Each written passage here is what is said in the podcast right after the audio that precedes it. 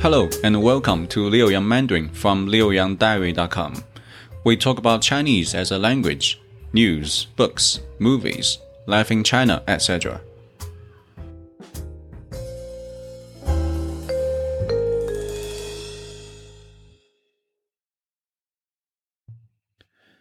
HSK 1 Chapter 4 Title 她是我的汉语老师。She's my Chinese teacher. Warm up. 他 with 人 radical on the left means male. 她 with 女 radical on the left means female. 同学 classmate. 朋友 friend. 汉语老师 Chinese teacher.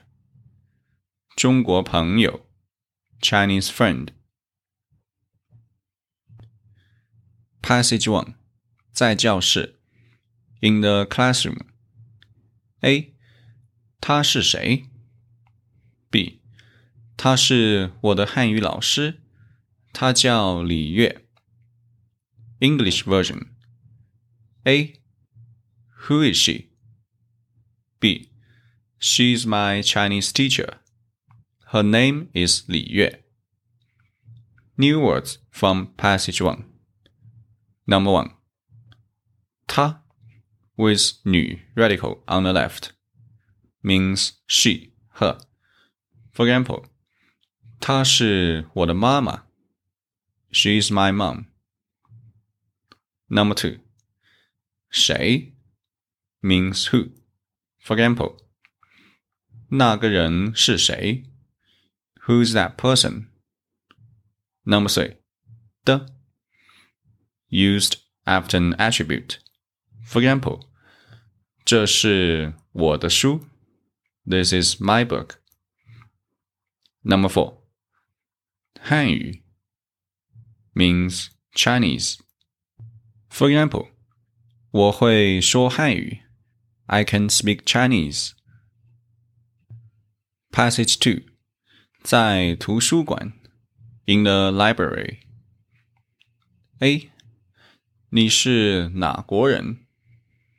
B，我是美国人，你呢？A，我是中国人。English version。A, which country are you from? B, the United States. What about you? A, I'm Chinese. New words from passage 2. Number 5. Na means which. For example, 你是哪国人? Which country are you from? Number 6. 国 means country, nation. For example, 你是哪国人? Which country are you from? Number seven, n used at the end of a question. For example, 我是中国人，你呢？I'm Chinese. How about you? Passage 3 Looking at the photo. A. 他是谁？B. 他是我同学。A，他呢？ 他是你同学吗？B，他不是我同学，他是我朋友。English version A Who is he? B He's my classmate. A What about her? Is she your classmate? B No, she isn't. She's my friend. New words from passage 3. Number 8. Ta with 人 radical on the left means he, him. For example, 他是我的爸爸. He is my father. Number 9. 同学 means classmate. For example, 这是我的同学。This is my classmate. Number ten. 朋友 friend. For example, 我有五个朋友。I have five friends. Grammar section. Number one. The interrogative pronouns 谁 and 哪。谁 means who is used to ask about the name or identity of a person. For example, 谁是李月? Who's 李月? Or you can say 李月是谁? It also means who's 李月. They are the same. 哪 means which. The structure is 哪 plus measure word plus noun. For example, 哪本书哪 is which, 本 is a measure word for books. 书 means book, and 哪本书 means which book. Another example can be 哪个人哪 is which. 个 is a general measure word. Here is a measure word for person. 人 means person, people. 哪个人 means which person. Grammar number two.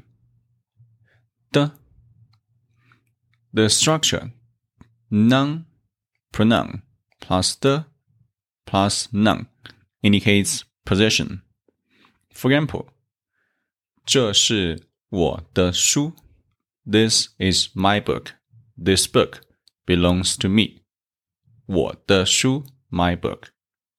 And if this the is in a term of kingship or indicating a person, for example, 这是我的妈妈.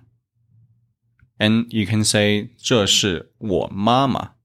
This the here can be omitted. You can just say 这是我妈妈. This is my mom. Or 这是我朋友. This is my friend. This the can be omitted. It's not saying that if you say 这是我的朋友, the sentence is still right, but this the can be omitted and can be left out.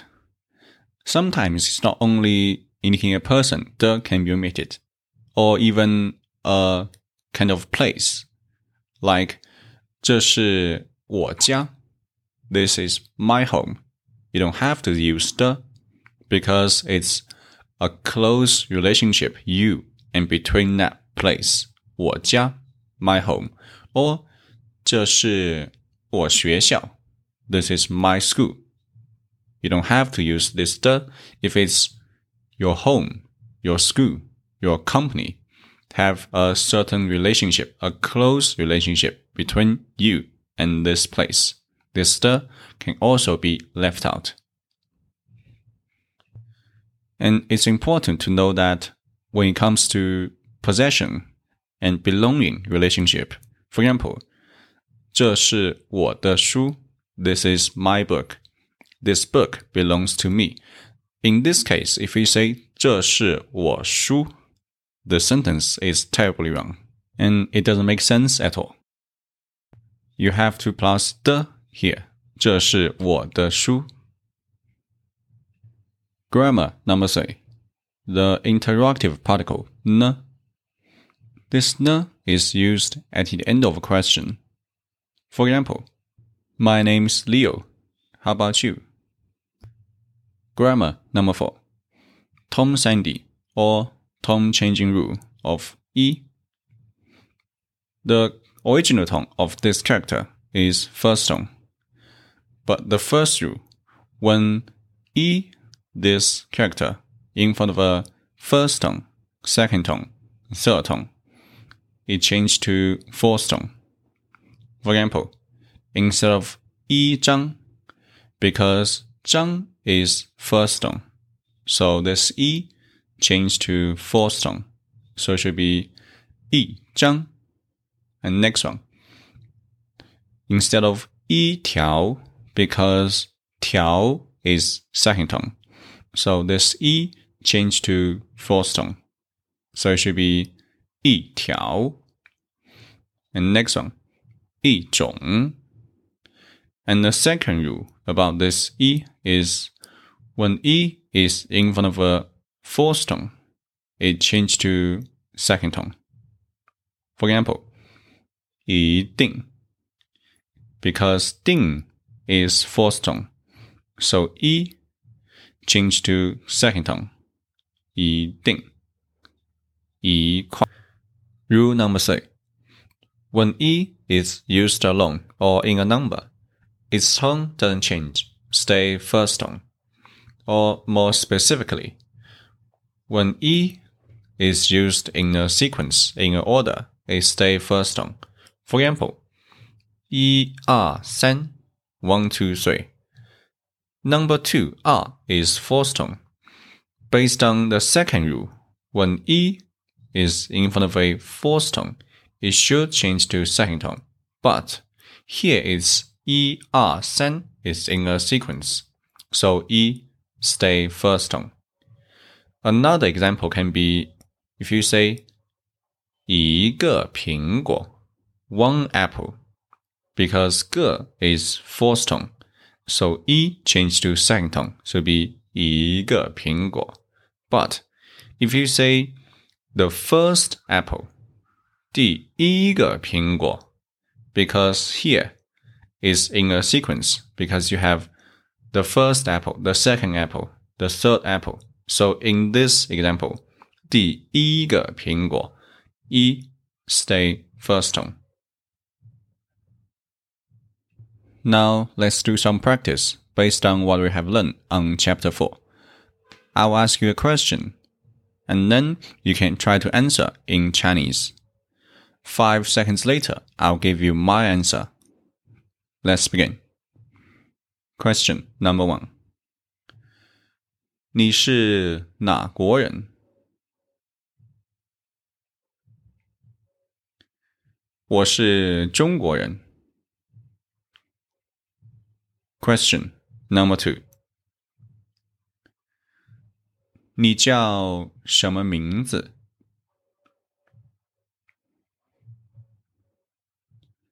我叫 Leo。Question number three.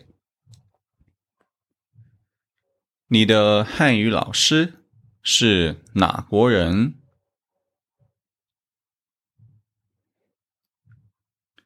我的汉语老师是中国人。